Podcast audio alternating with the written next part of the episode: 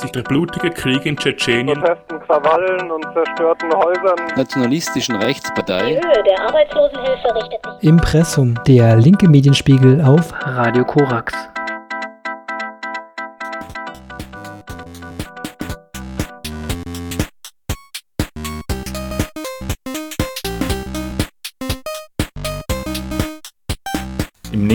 Medienspiegel im Juli beginnen wir mit dem Entwurf für das sogenannte Selbstbestimmungsgesetz zum Geschlechtseintrag.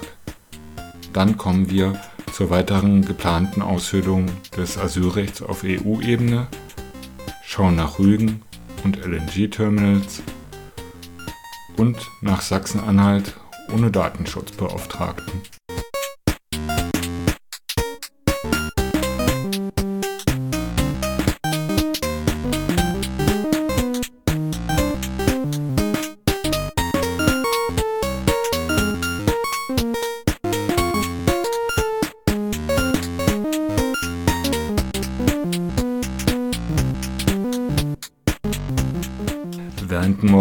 Russland weitere Gesetze gegen Transpersonen in der Duma verabschiedet werden sollen, in Uganda seit Ende Mai auf Homosexualität die Todesstrafe steht, ist doch bei uns alles super mit dem kommenden Selbstbestimmungsgesetz zum Geschlechtseintrag, oder?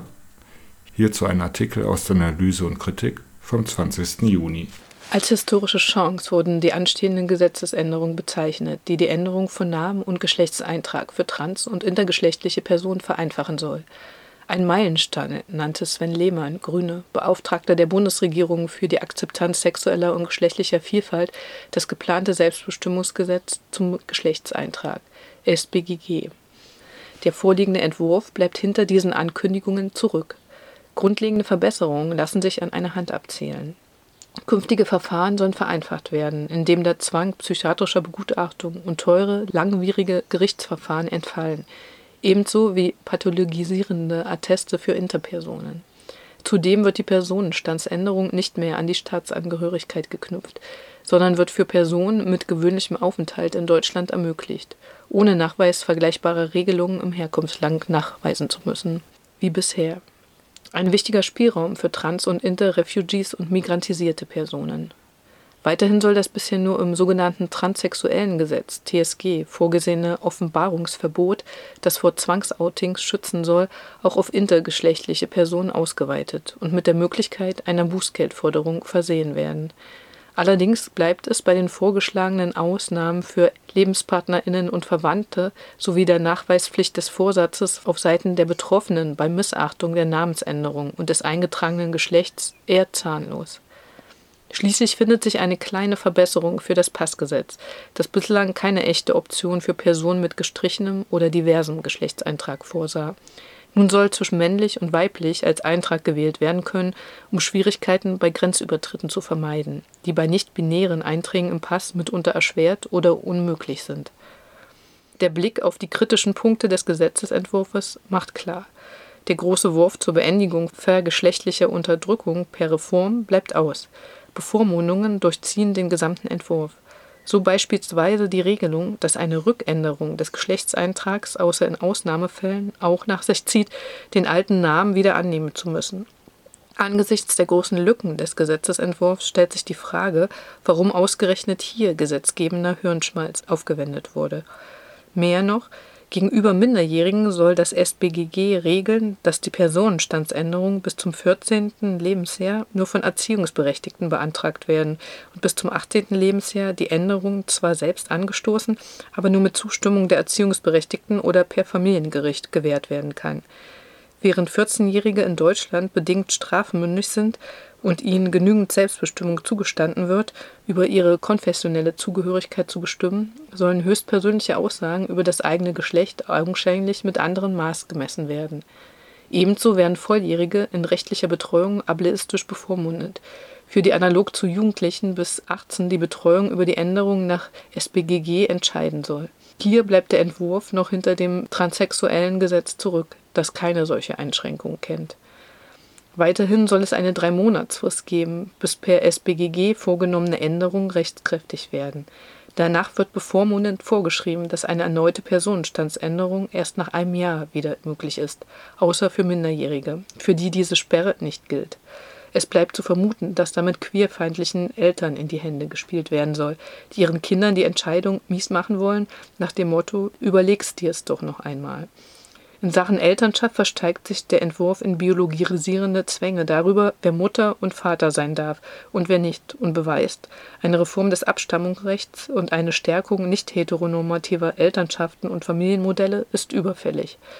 Mit den vorgeschlagenen Paragraphen des SBGG stehen Trans- und Intereltern vor einem Spießrutenlauf aus Zwangsoutings und einer unnötigen Verkomplizierung ihres Alltags. Klarheit über den Stoff, aus dem der Entwurf gestrickt wurde, findet sich in den Paragraphen 6 und 9.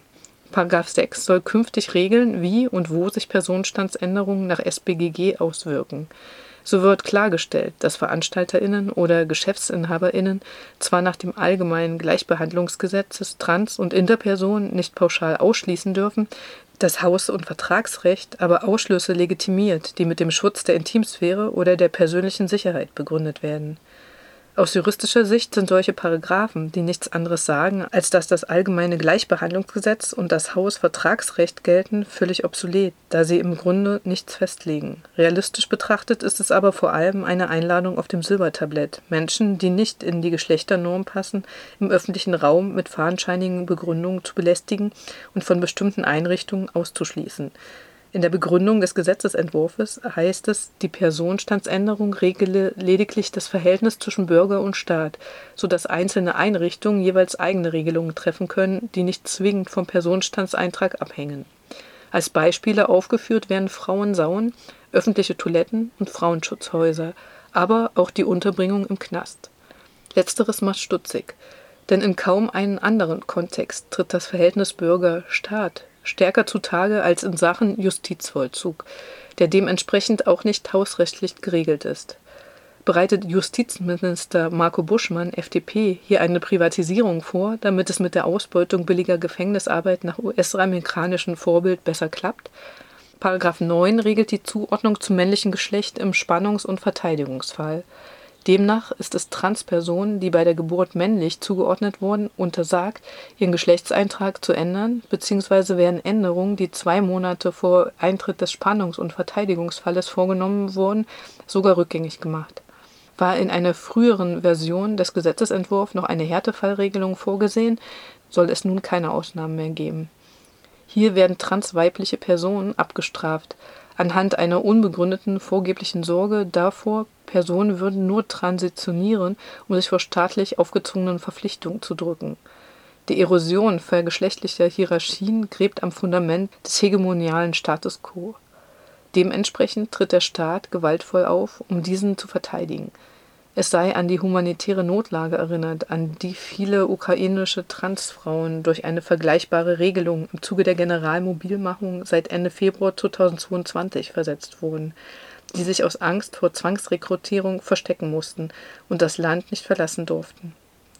Im Klartext, der Gesetzesentwurf übernimmt das Framing organisierter politischer Transfeindlichkeit, das Transfrauen und transweibliche Personen als Gefahr für die Gesellschaft dämonisiert, insbesondere Frauen und Mädchen mit fiktiven Schreckensszenarien von als Frauen verkleideten Sexualstraftätern in öffentlichen Toiletten, Umkleidekabinen und Frauengefängnissen, als Wehrdienstverweigerer oder als Betrüger mit unfairen Vorteilen im Sport werden Transfrauen unter Generalverdacht gestellt. Und der Entwurf des SBGG liefert argumentative Vorlagen zur transfeindlichen Segregation der Gesellschaft anhand der genderkritischen Stimmungsmache die Regierung aus SPD, Grüne und FDP ist hilflos bis offen für regressive Beeinflussungen aus der Feder der global vernetzten Anti-Gender-Bewegung, die Transfeindlichkeit als Vehikel für rechte Mobilisierung nutzt.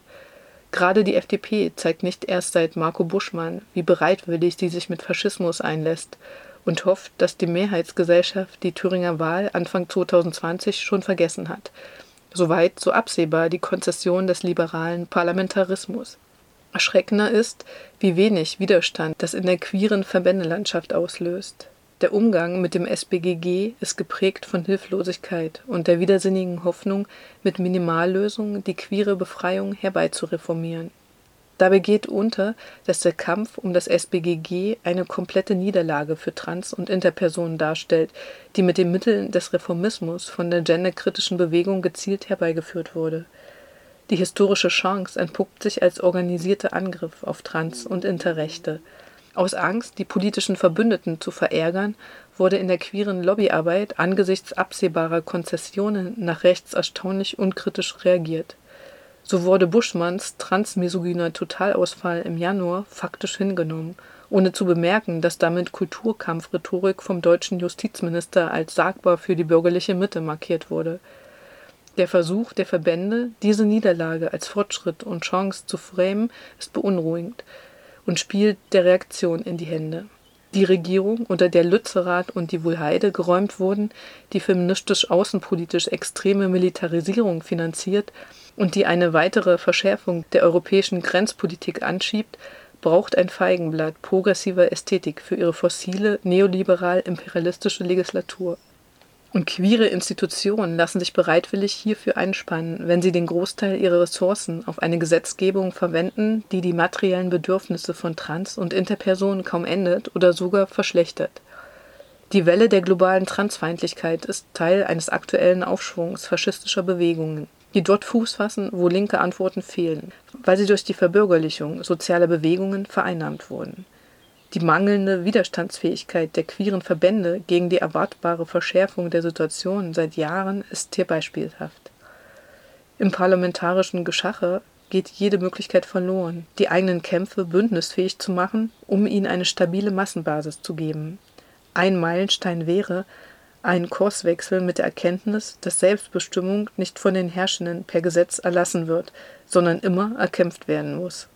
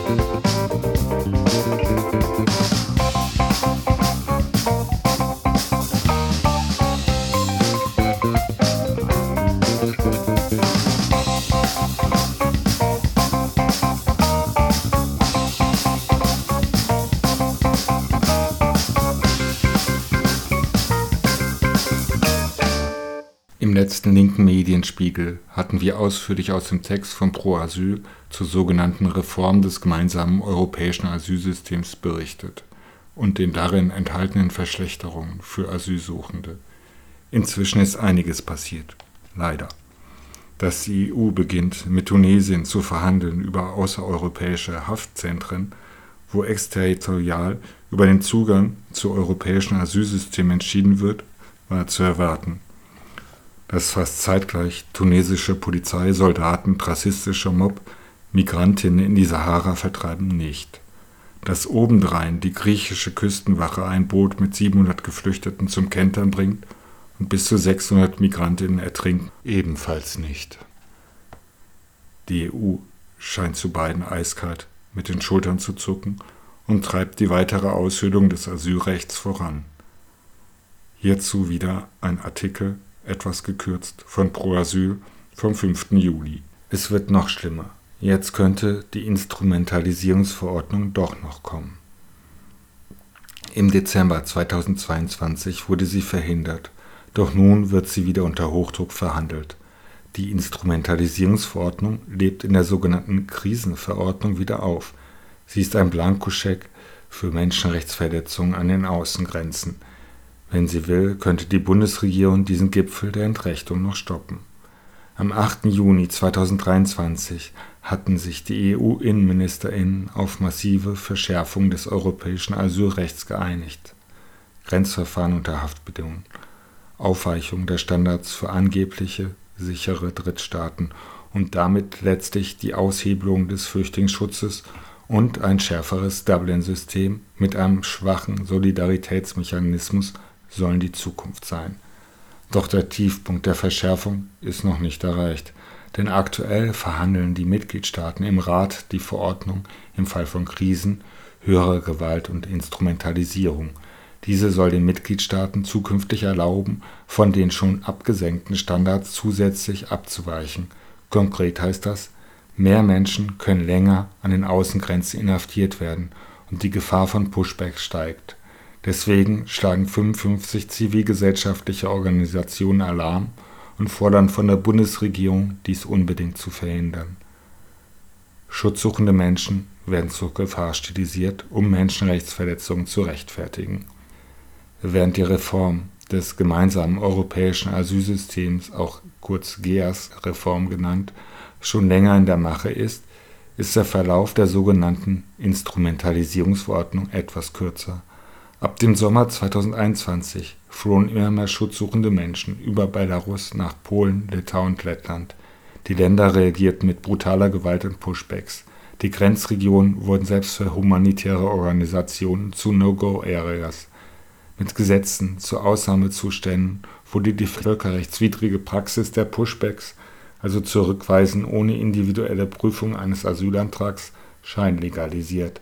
Eine deutliche Kritik und entsprechende Konsequenzen, etwa der generelle Stopp von Dublin-Überstellungen oder die Einleitung von Vertragsverletzungsverfahren von anderen EU-Ländern oder der Europäischen Kommission bleiben aus.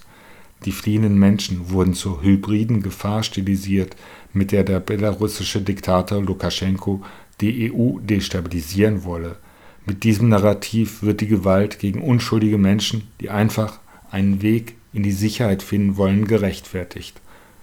Rückenwind für die Pushback-Politik. Vorschläge im Fall von Instrumentalisierung.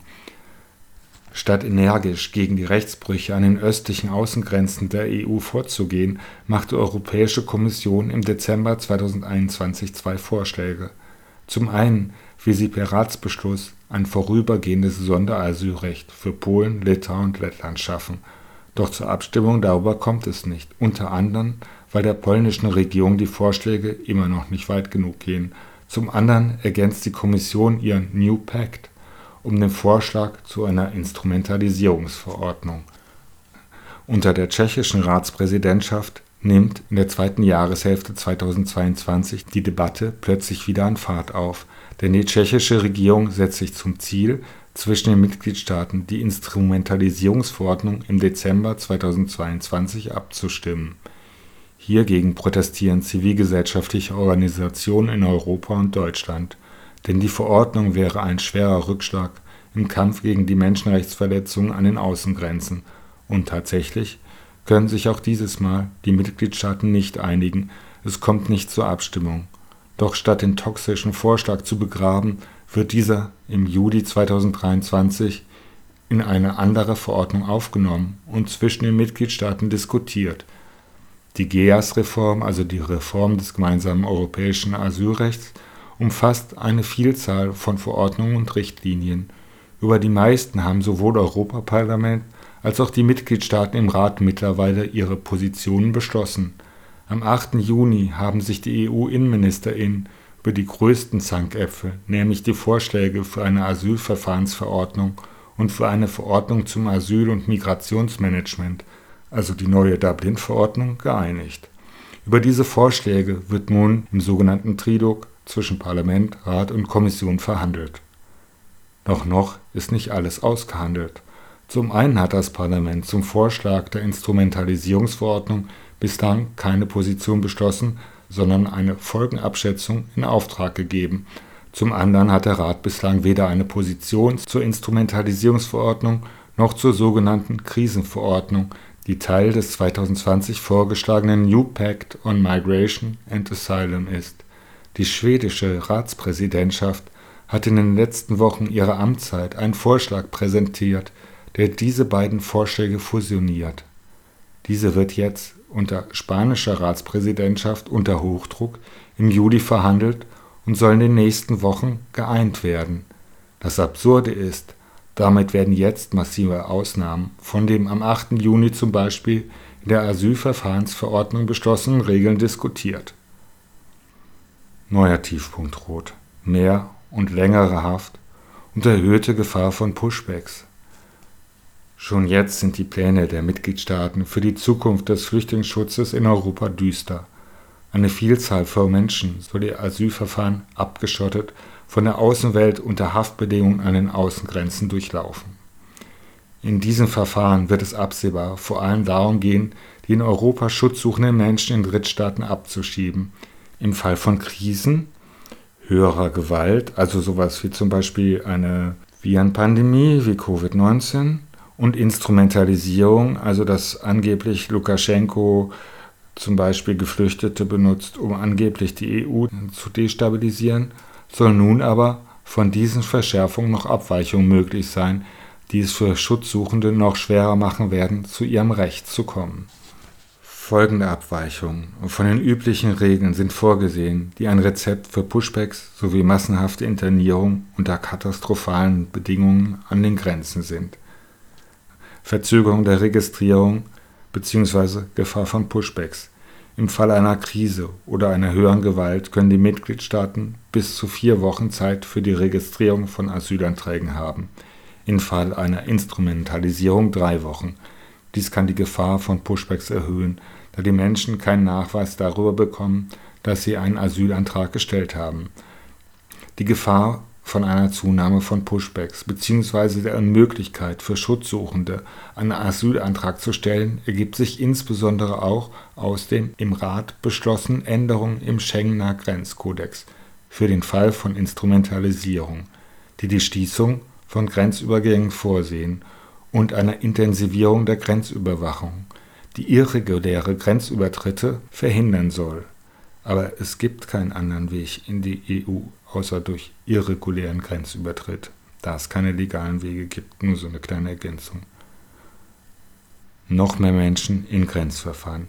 Im Fall einer Krise oder einer höheren Gewalt wird den Mitgliedstaaten sowohl erlaubt, weniger Grenzverfahren durchzuführen, als auch diese massiv auszuweiten, in denen sie Menschen aus Herkunftsländern mit Schutzquoten von bis zu 75 Prozent in die Grenzverfahren nehmen können.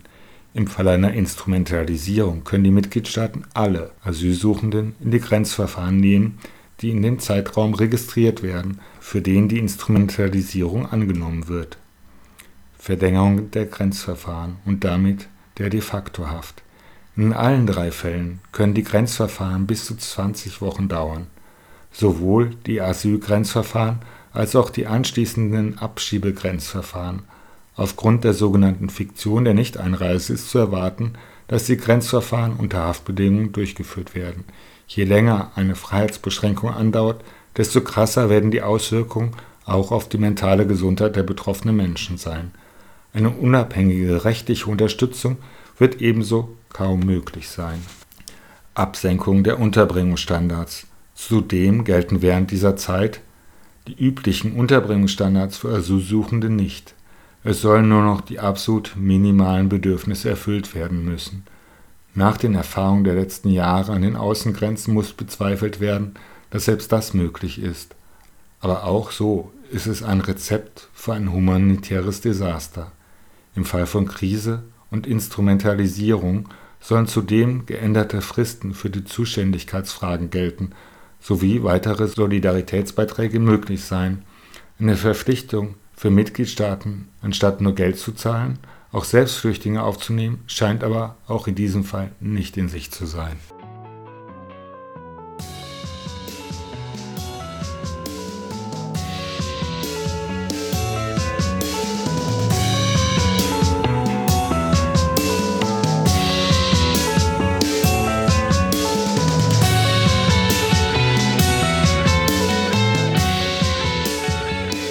Inzwischen gibt es eine europäische Petition der Europäischen Bürgerinitiative zu Folter und unmenschliche Behandlung an den europäischen Außengrenzen stoppen. Diese findet ihr unter Stop Border Violence und könnt sie unterzeichnen.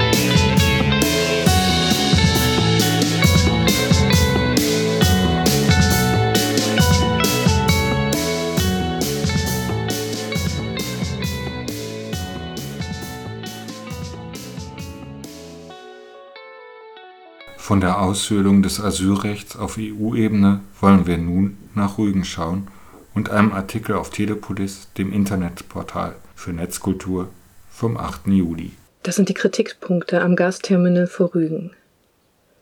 Jetzt soll alles ganz schnell gehen mit dem LNG-Beschleunigungsgesetz. Doch die Proteste lassen nicht nach über fehlende Nutzen und Risiken. Um das geplante LNG-Terminal vor Rügen gibt es weiter großen Ärger.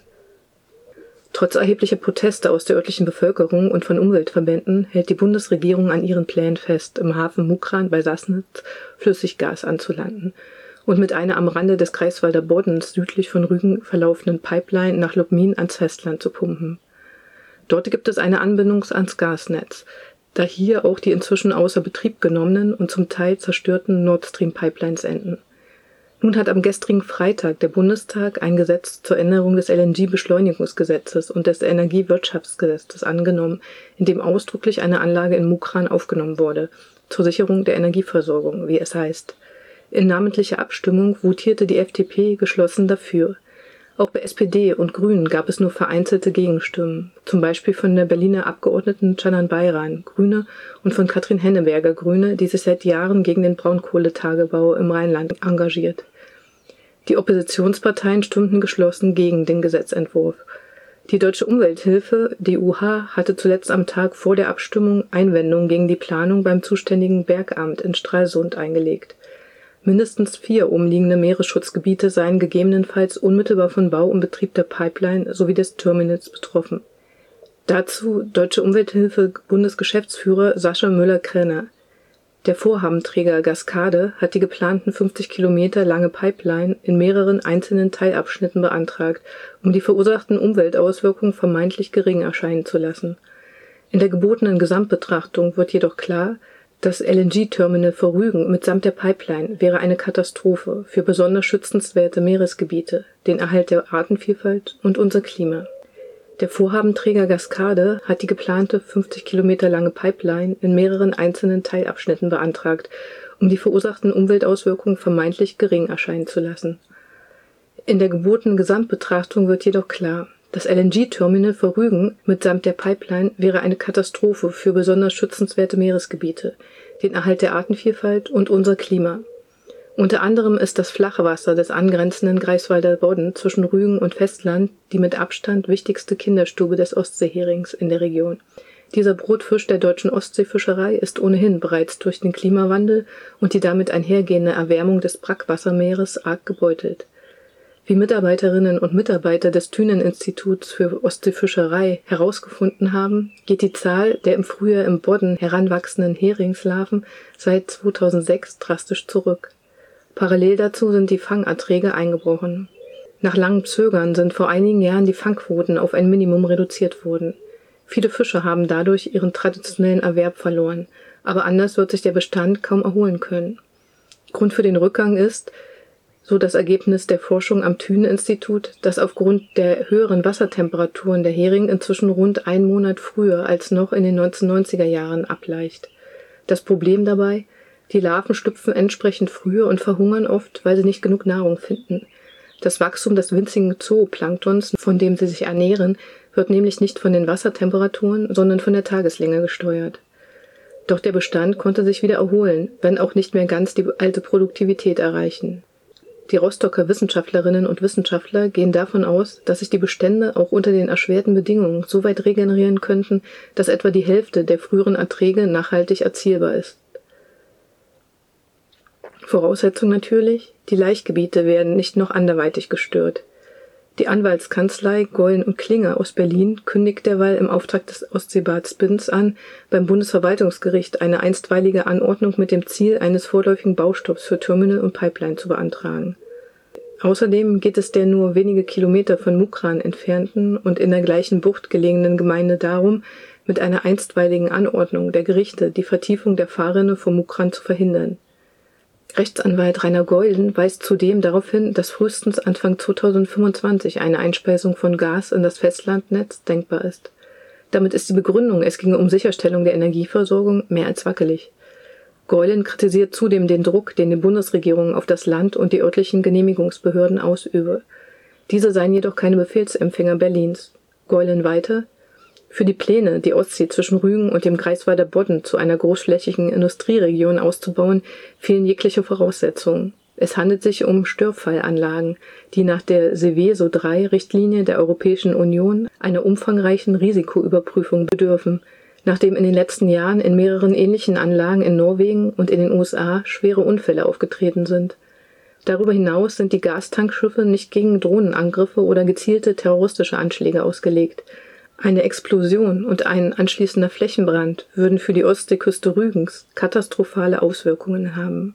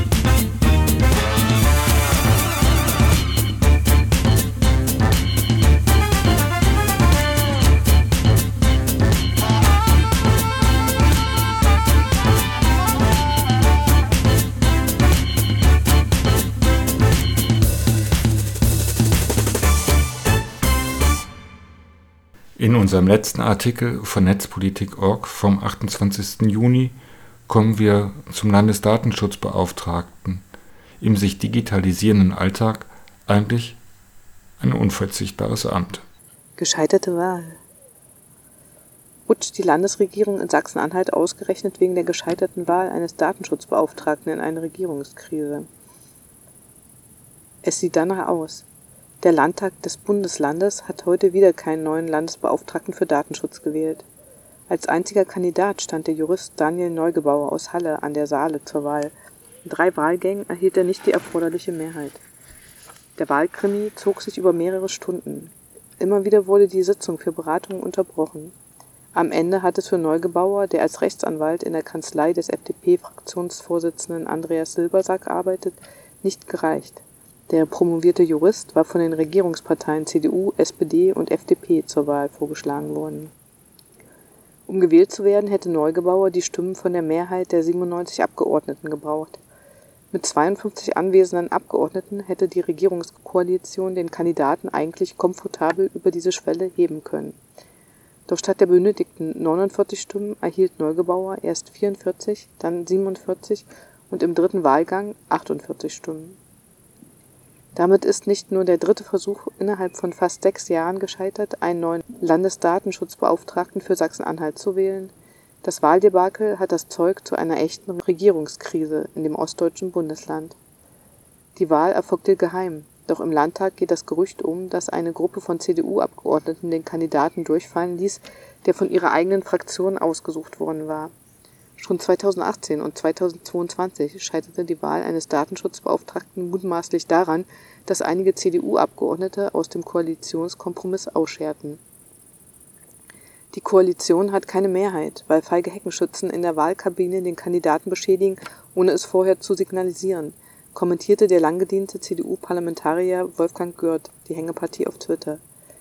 Neuwahlen werden konsequent, so der ehemalige Landtagspräsident wobei er sich nicht auf Neuwahl eines Datenschutzbeauftragten bezogen haben dürfte, sondern auf die des Landtags. Die Vorsitzende der mitregierenden SPD, Katja Pähle, spricht von fehlender Geschlossenheit, die der ganzen Koalition schade.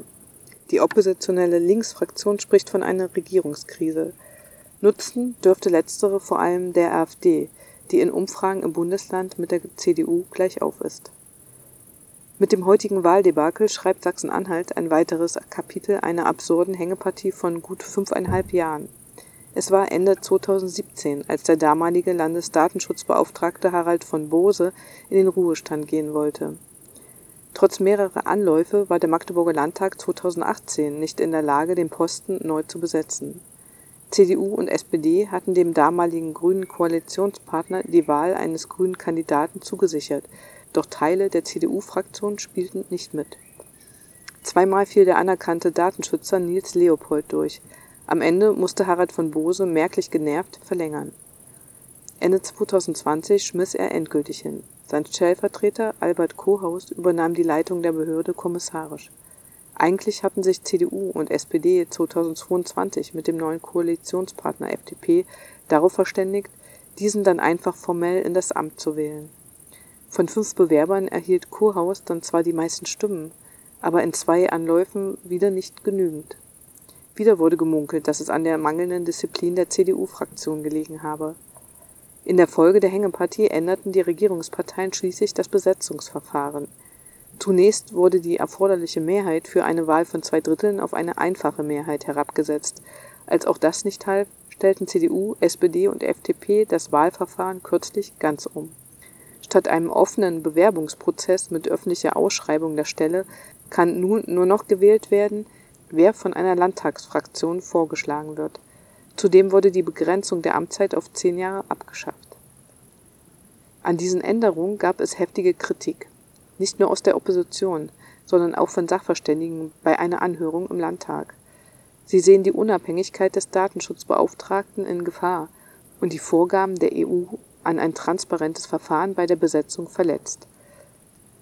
Der Jurist Malte Engerler mischte aus diesem Grund auf den letzten Metern das Wahlverfahren auf. Als klar war, dass die Koalition mit Neugebauer nur einen Kandidaten vorschlagen würde, reichte er am vergangenen Freitag eine Initiativbewerbung für das Amt bei allen Landtagsfraktionen ein. Unterstützt von der Transparenzorganisation Fragt den Staat wollte Engeler erreichen, dass das Verfahren gerichtlich überprüft wird Ihrer Ansicht nach bräuchte es für eine transparente Besetzung mindestens eine öffentliche Ausschreibung der Stelle, eine öffentliche Anhörung der BewerberInnen, transparent bezüglich der Qualifikationen und die Dokumentation des Auswahlverfahrens. Wäre es nach Engeler und fragt den Staat gegangen, hätte der Europäische Gerichtshof darüber entschieden, wie die Vorgaben der Datenschutzgrundverordnung auszulegen sind. Engeler wendete sich deshalb am Montag mit einem Eilantrag an das Verwaltungsgericht Magdeburg. Das Gericht hätte die für Mittwoch angesetzte Wahl aussetzen können, lehnte Engelers Antrag jedoch am Dienstag ab. Der Jurist legte daraufhin Beschwerde beim Oberverwaltungsgericht ein. Als auch dieses Engelers Antrag beim am heutigen Mittwoch ablehnte, schien der Weg für Neugebauers Wahl frei. Damit stehen einer Durchführung der Wahl keine rechtlichen Hindernisse mehr entgegen, leitete Landtagspräsident Gunnar Schellenberger den Tagesordnungspunkt am frühen Mittwochnachmittag ein ob er da schon ahnte, dass die Wahl erneut nicht an rechtlichen, sondern politischen Hindernissen scheitern würde? Stunden später jedenfalls stehen CDU, SPD und FDP vor einem Scherbenhaufen. Insbesondere die CDU-Fraktion muss sich fragen lassen, warum Abgeordnete offenbar wiederholt Koalitionskompromisse kippen. Ministerpräsident Rainer Haseloff ringt seit langem mit einem Teil der Fraktion, der lieber mit der AfD als mit den Mitteparteien koalieren würde. Auch er selbst brauchte bei seiner Wahl zum Ministerpräsidenten trotz komfortabler Mehrheit zwei Anläufe.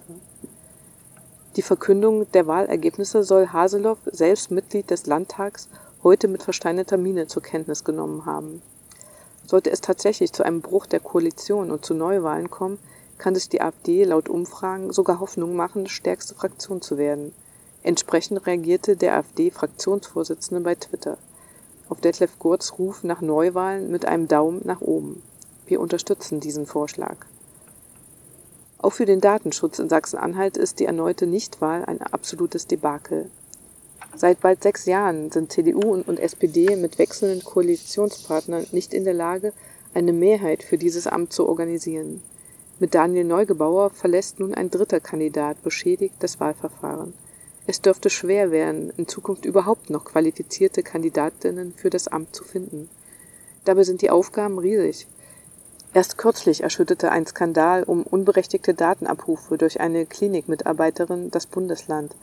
Eine Anfrage der Linksfraktion zeigte darauf hin, dass kaum kontrolliert wird, wie tausend Staatsbedienstete mit weitreichenden Datenzugriffsmöglichkeiten umgehen. Die Datenschutzbehörde gilt zudem seit Jahren als unterfinanziert. Jahrelang riefen Van Bose und Kohaus nach mehr Personal, ohne nennenswerten Erfolg. Unsicherheit bleibt auch in der Grundsatzfrage, wie ein transparentes Besetzungsverfahren für Datenschutzbeauftragte auszusehen hat. Malte Engeler und Fragt den Staat jedenfalls sehen ihre Zweifel am Besetzungsverfahren in Sachsen-Anhalt und vielen anderen Bundesländern alles andere als ausgeräumt. Die Ablehnung meines Antrags hat das OVG sehr sportlich damit begründet, dass die Europarechtskonformität derart auf der Hand liege, dass sich eine Vorlage an den EuGH erübrige, sagte Engeler in einer Pressemitteilung. Diese Argumentation sei nicht nachvollziehbar, so Engeler. Die juristische Literatur vertritt vielfach, dass ein Ernennungsverfahren, bei dem einzig am Ende einer nicht öffentlichen Vorauswahl eine Person gewählt wird, mit Artikel 53 der Datenschutzgrundverordnung unvereinbar ist es geht gerade darum, die Unabhängigkeit der gewählten Person dadurch zu sichern, vorherige Einflussnahmen und Absprachen zu verhindern. Die Frage der Unabhängigkeit der Datenschutzbehörden bleibt also aktuell. Umso mehr in einem Bundesland, in dem die AfD zur stärksten Kraft werden könnte.